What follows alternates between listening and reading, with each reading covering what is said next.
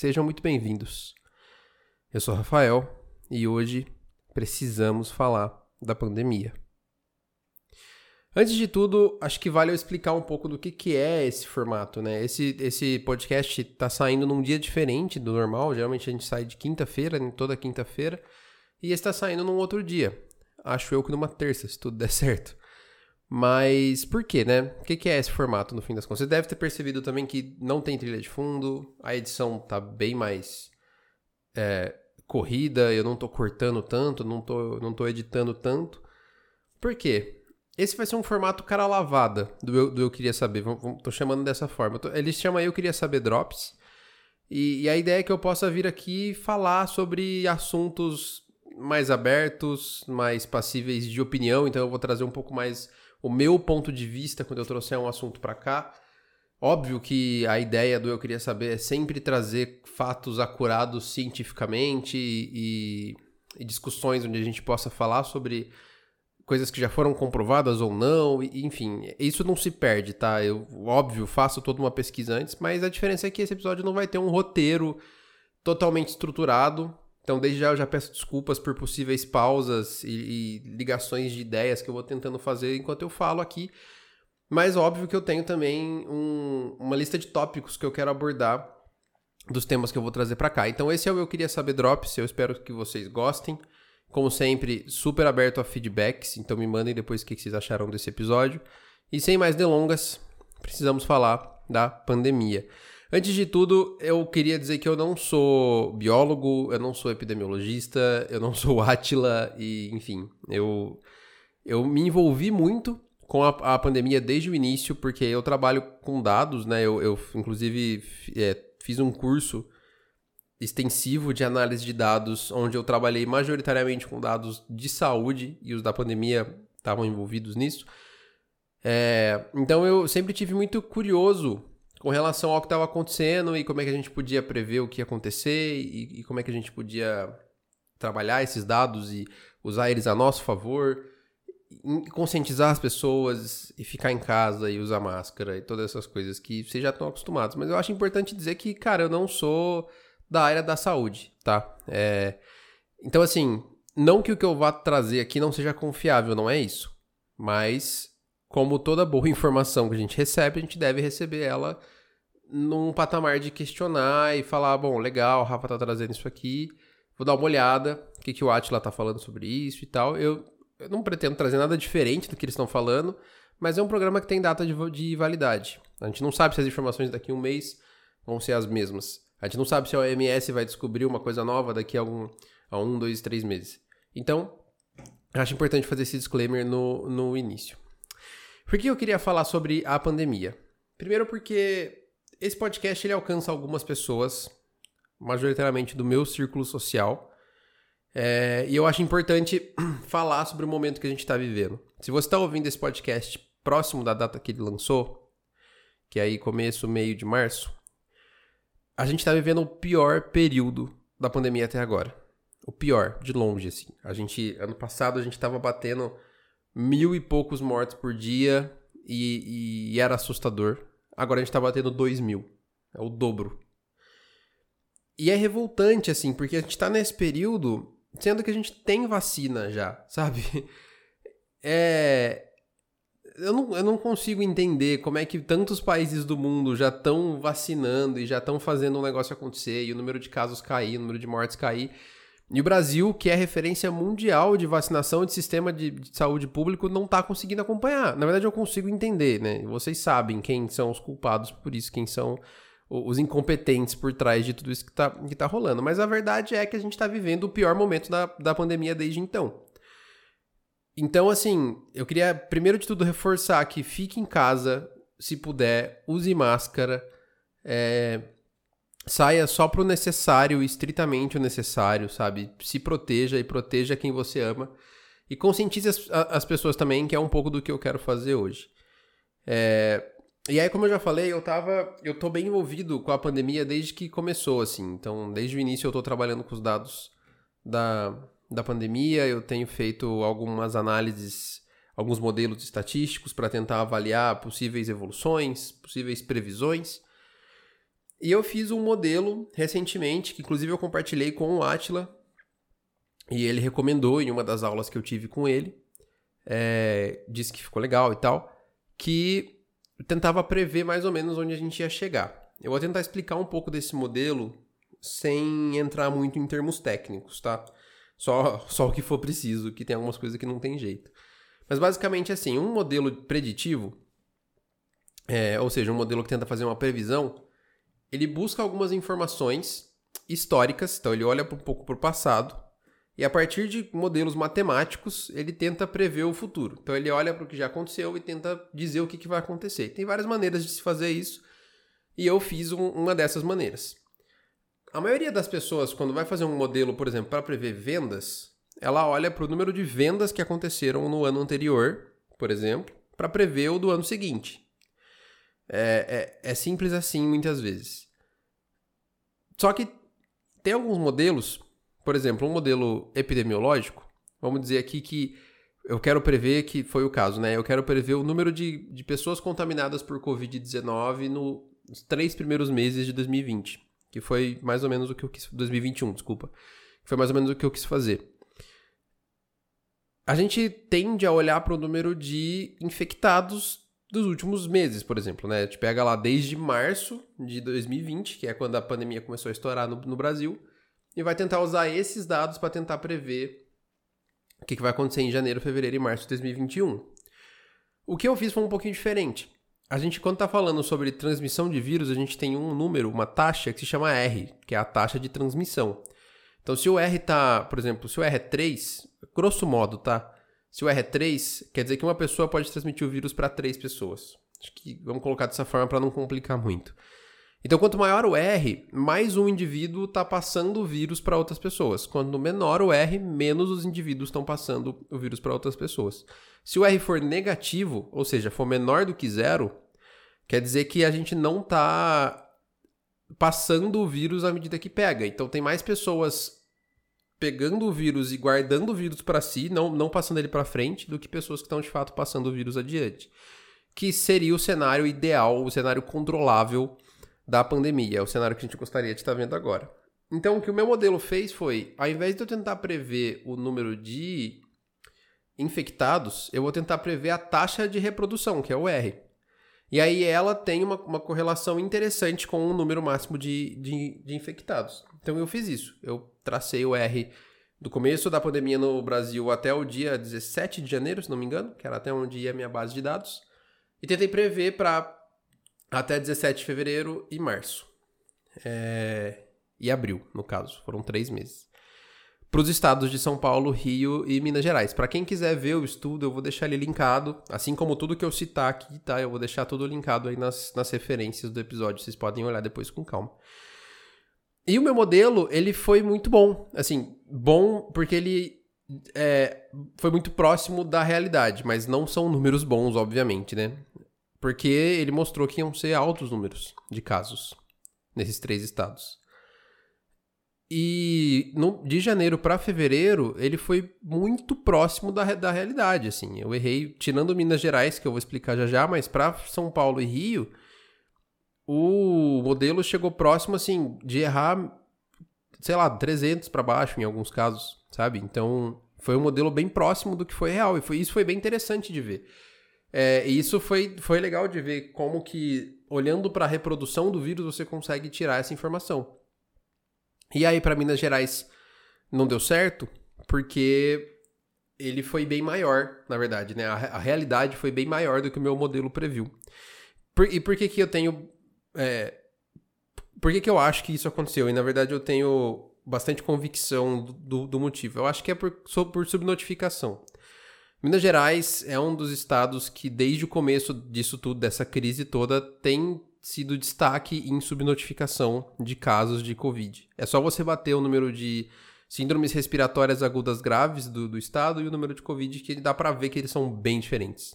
Ou então tem outro método também, que é você pegar o número de mortes, sabendo que a Covid mata entre 1 e 2%, e pegar o número de, de infectados. Se o número de mortes não bater 1 a 2% do número de infectados é porque algum dos números está subnotificado. É, são maneiras bem conta de, de, de papel assim mesmo, não são 100% acuradas, mas são alguns jeitos de, de observar a subnotificação. E Minas Gerais é um estado que está conhecido desde o início por isso. Então, como o dado anterior está subnotificado, o dado atual também vai estar. Tá. A minha previsão, no caso. Então, a minha teoria para Minas Gerais, no caso, não é que está tendo mais casos, é que está tendo mais exames. Isso falando de janeiro até fevereiro, tá? A gente já está em março, eu vou explicar onde o meu modelo foi a partir disso. Então, beleza, Minas Gerais é esse o caso, São Paulo e Rio foi muito próximo, foi um bom modelo e ele previa que essa situação de fevereiro, de janeiro para fevereiro, ia se manter por mais um mês e no terceiro mês ia começar a cair. E não foi isso que aconteceu. Na verdade, foi bem distante disso. Ao invés do modelo cair, ele subiu muito no modelo, desculpa, da realidade, né? Da realidade caiu, o número de casos subiu muito. Subiu a ponto da gente ter o dobro de mortes por dia. Duas mil pessoas estão morrendo no, no Brasil por dia de coronavírus, cara. E estão morrendo porque não tem vacina, porque não tem leito, porque as pessoas não respeitam o distanciamento social, porque as pessoas não querem usar máscara, porque tem negacionistas com muito poder de palco. Eu vou, eu vou passar um pouco sobre cada um desses assuntos, mas acho importante frisar. E não tem como, o, quer dizer, tem como, mas não era o que eu esperava, que o meu modelo previsse uma coisa que não tinha acontecido ainda. Então o meu modelo ele trabalhava com o máximo que já tinha acontecido. Porque na minha cabeça, a gente não ia ter como passar do pior patamar que a gente já, já tinha passado. Talvez até passaria mais um pouco. E não o dobro. Então, era difícil meu modelo entender que isso podia ter acontecido de alguma forma. Esse é o primeiro ponto.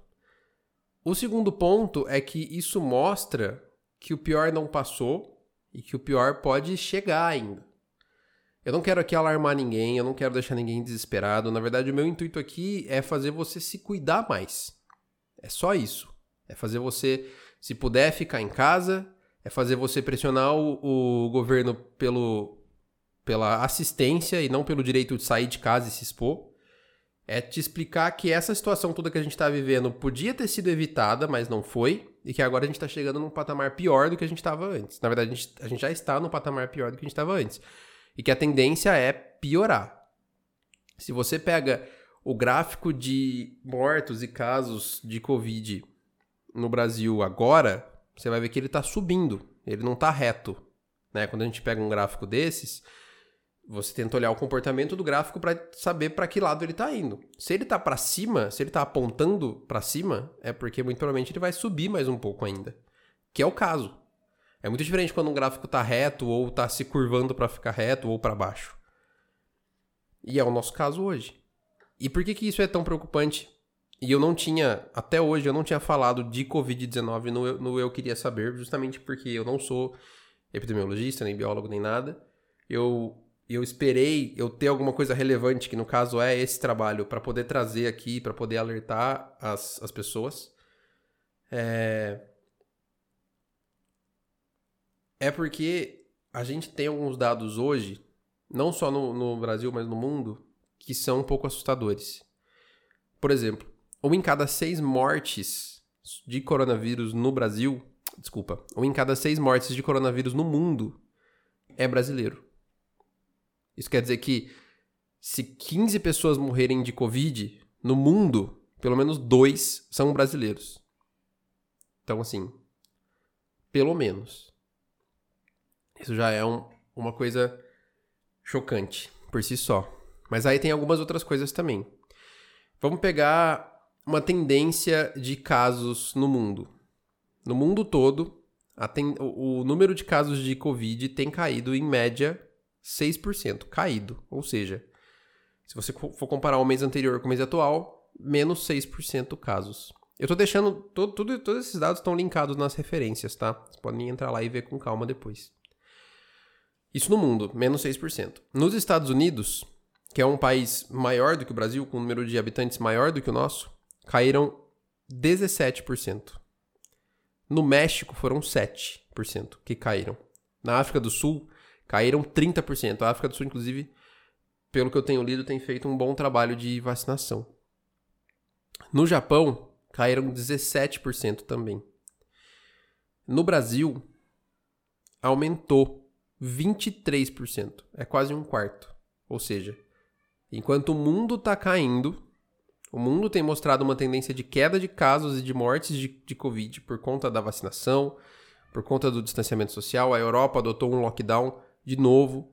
E o Brasil, importante dizer também, não adotou lockdown ainda. O que a gente está fazendo aqui é quarentena, não é lockdown. E eu vou explicar isso já já.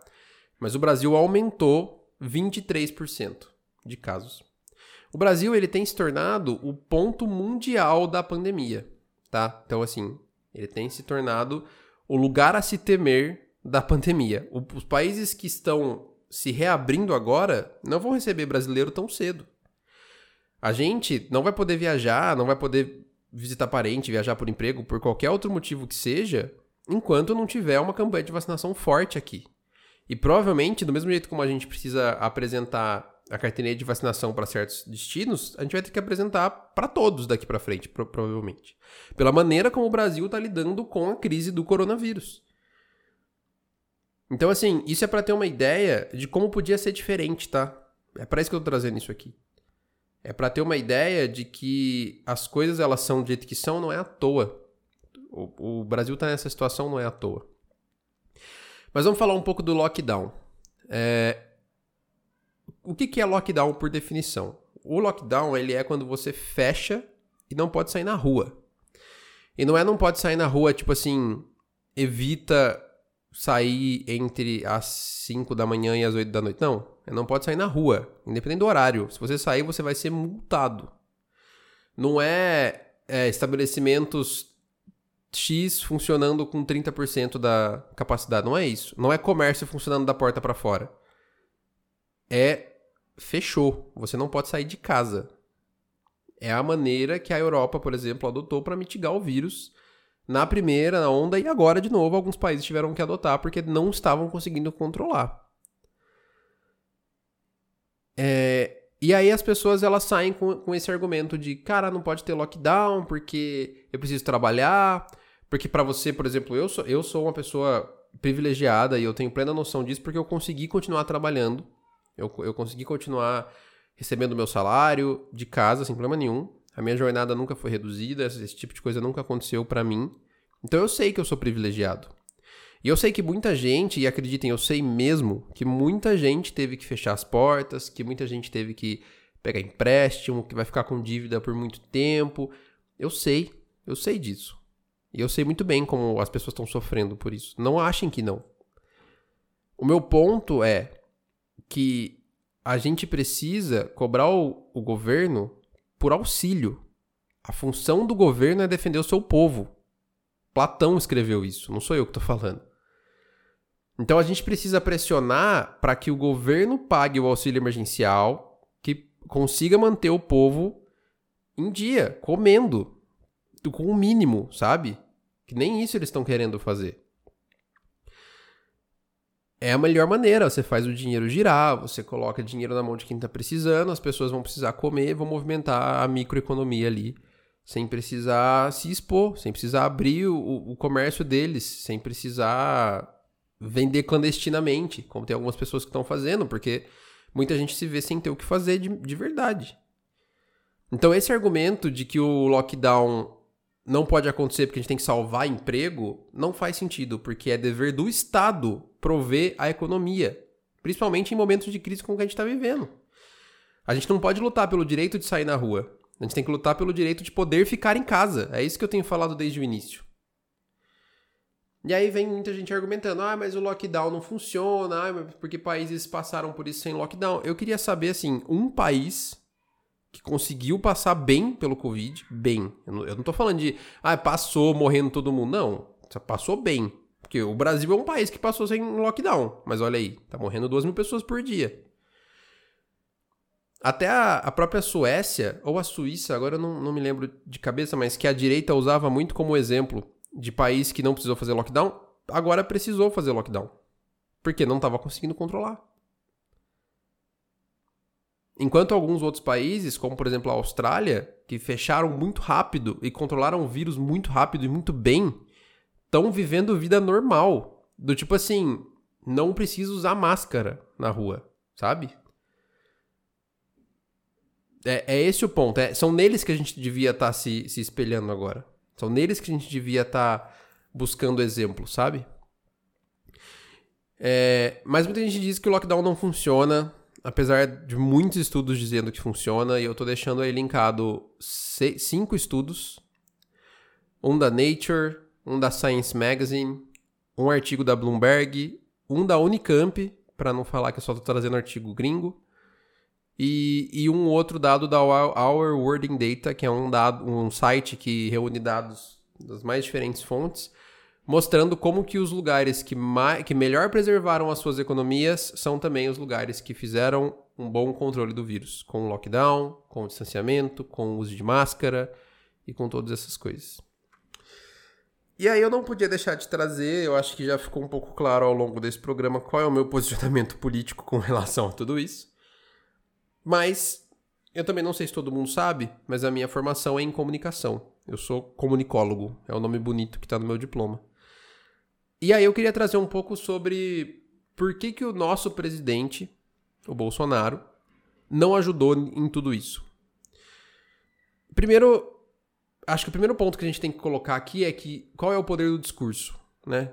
Por que, que a gente precisa se preocupar com um, um presidente, uma pessoa que tem tanta voz como um presidente, falando para as pessoas não usarem máscaras, falando que não vai tomar vacina, falando que não precisa ficar em casa, que é bobeira, que é só uma gripezinha, falando todas essas barbaridades que ele falou ao longo desse, desse ano aí que tem rolado essa crise.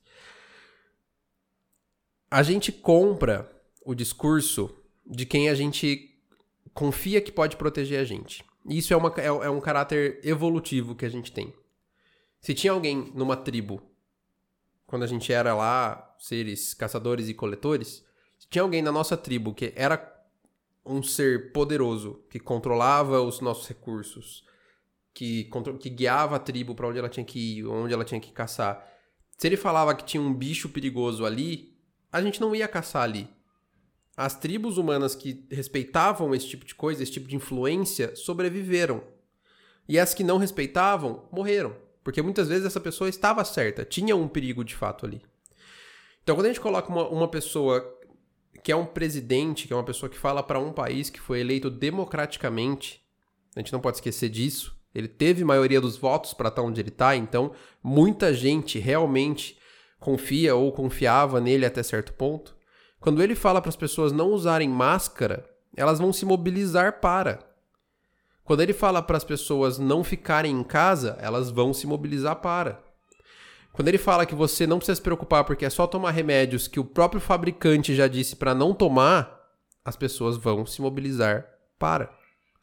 Esse é o poder de discurso de alguém que está num cargo como esse.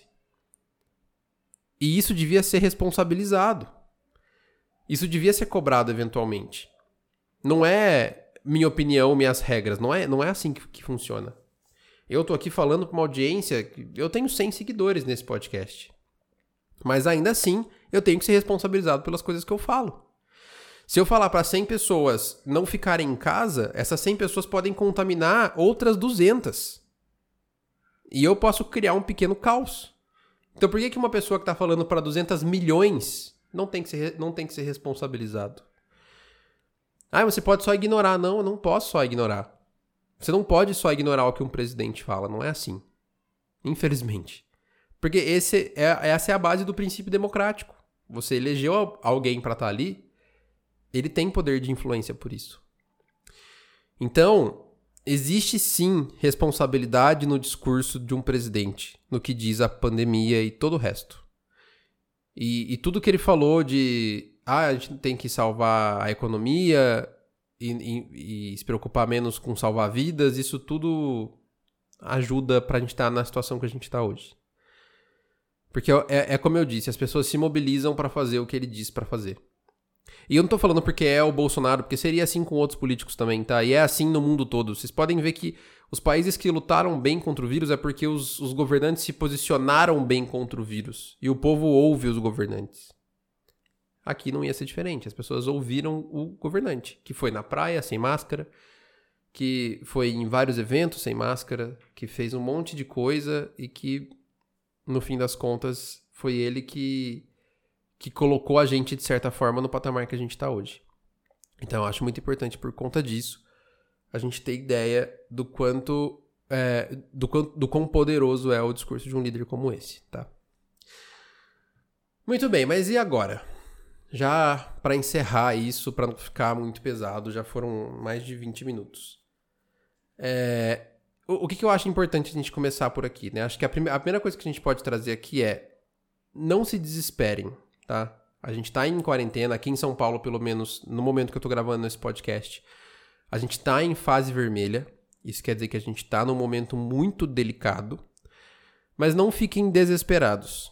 Se você puder ficar em casa, se você usar a máscara, se você manter o, distanciamento social e evitar ir em lugares que você pode evitar, evitar fazer coisas que você pode evitar fazer, não fique desesperado.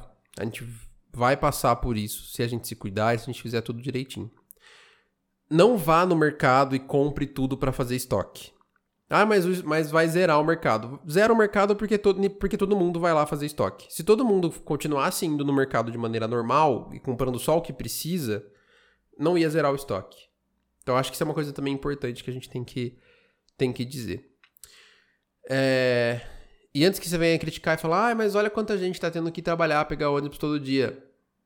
Eu não tenho controle sobre essas pessoas. Eu queria que elas pudessem ficar em casa. Eu queria de verdade. Então aí vem um outro ponto. Você precisa pressionar o governo para que essas pessoas possam ficar em casa, para que elas não tenham que se expor num ônibus lotado. Porque daí, quem precisar sair de verdade, que vai ser a pessoa do mercado que trabalha para te atender, que vai ser a pessoa do delivery que vai entregar comida na sua casa, que vai ser o médico que está indo te receber na, na UTI, no, num plantão e etc., possa ter mais segurança. Porque se você sai de casa sem precisar, você está expondo também quem precisa sair. Então faça a sua parte para ajudar quem não tem como ficar em casa. Esse é o ponto. E tomem vacina. A vacina é ciência, a ciência está aí para fazer esse tipo de coisa, para avançar, para ajudar a gente, para ser testada. Confiem nos órgãos reguladores, confiem nos cientistas que estão por trás de, de, tudo isso. Não caiam nesse discurso lunático de não tomar vacina porque ela é chinesa, porque ela é russa, porque ela é. Independente de onde ela seja. A gente tem a Anvisa, que é um órgão regulador que até então tem performado muito bem nesse sentido. Tem exigido os testes, tem feito toda a explicação que precisa ser feita antes de aprovar ou não uma, uma, uma vacina tem a OMS que está muito engajada nesse sentido, afinal ela é, é para isso que ela existe, são para momentos como esse. É, respeitem as instituições nacionais como o Butantan e a Fiocruz, que estão fazendo um trabalho excepcional, apesar das dificuldades que o governo tem, tem imposto, né? E aí, dificuldades, ah, mas ele não tirou verba. Mas ele falou para não comprar a vacina chinesa do Dória. Lá. Não vou voltar nesse assunto. É... Então, esse é o meu recado. Eu queria falar um pouco sobre isso, queria desabafar também, acho que foi até bom para mim poder trazer isso do jeito de cara limpa, como eu falei, do jeito como eu achei melhor. E eu espero que vocês também pensem em, tu, em tudo isso que eu tô falando, principalmente se você discorda de mim. Pensa um pouco, lê os estudos que eu tô deixando aqui, as referências, pensa nesses dados que eu trouxe, pensa em quem você vai cobrar para que as pessoas possam ficar em casa e não pelo direito de sair e se expor. Eu sempre falo assim, a gente, ah, eu não consigo cobrar o presidente, mas você consegue cobrar o seu vereador, sabe? Você consegue fazer coisas em esferas menores também. Pelo direito de ficar em casa, porque daí um, um vai pressionando o outro. A gente tem que começar a agir enquanto sociedade para lutar pelo que é melhor para a sociedade, não pelo que é melhor para uma elite que tá lá, que eles estão ficando em casa. Aquele empresário, dono de uma rede de fast food, que falou que iam morrer 7 mil pessoas, que ele devia poder ficar aberto e não sei o que lá, não sei o que lá, ele conseguiu ficar em casa. E os funcionários dele não. Então é isso, gente. É... Só pra gente encerrar aqui, um lembrete rápido para você tomar vacina quando chegar a sua vez. Também não fure fila. É, não existe tratamento precoce para Covid-19, importante lembrar. Não se desespere, isso tudo vai, isso tudo vai passar. E eu sou Rafael Bandone, você me encontra nas redes sociais como arroba Rafa Bandone. Sinta-se livre para enviar dúvidas, sugestões, críticas ou propostas de tema pelo Twitter. Me fala também se você gostou desse formato. Eu espero poder trazer ele aqui mais vezes, um formato mais longo, de cara limpa, para a gente conversar. Muito obrigado por ouvir e até a próxima.